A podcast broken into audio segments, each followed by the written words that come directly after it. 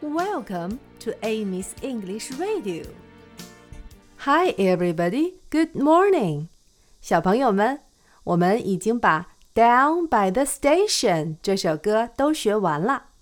现在我们一起用比较慢的速度唱两遍，大家要好好练习哦。明天我们就要加快速度喽。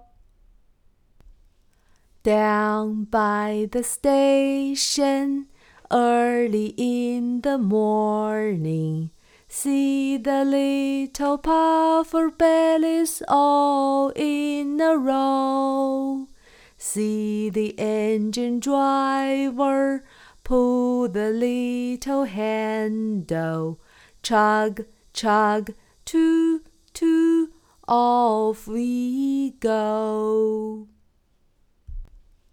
Down by the station, early in the morning, see the little puffer bellies all in a row.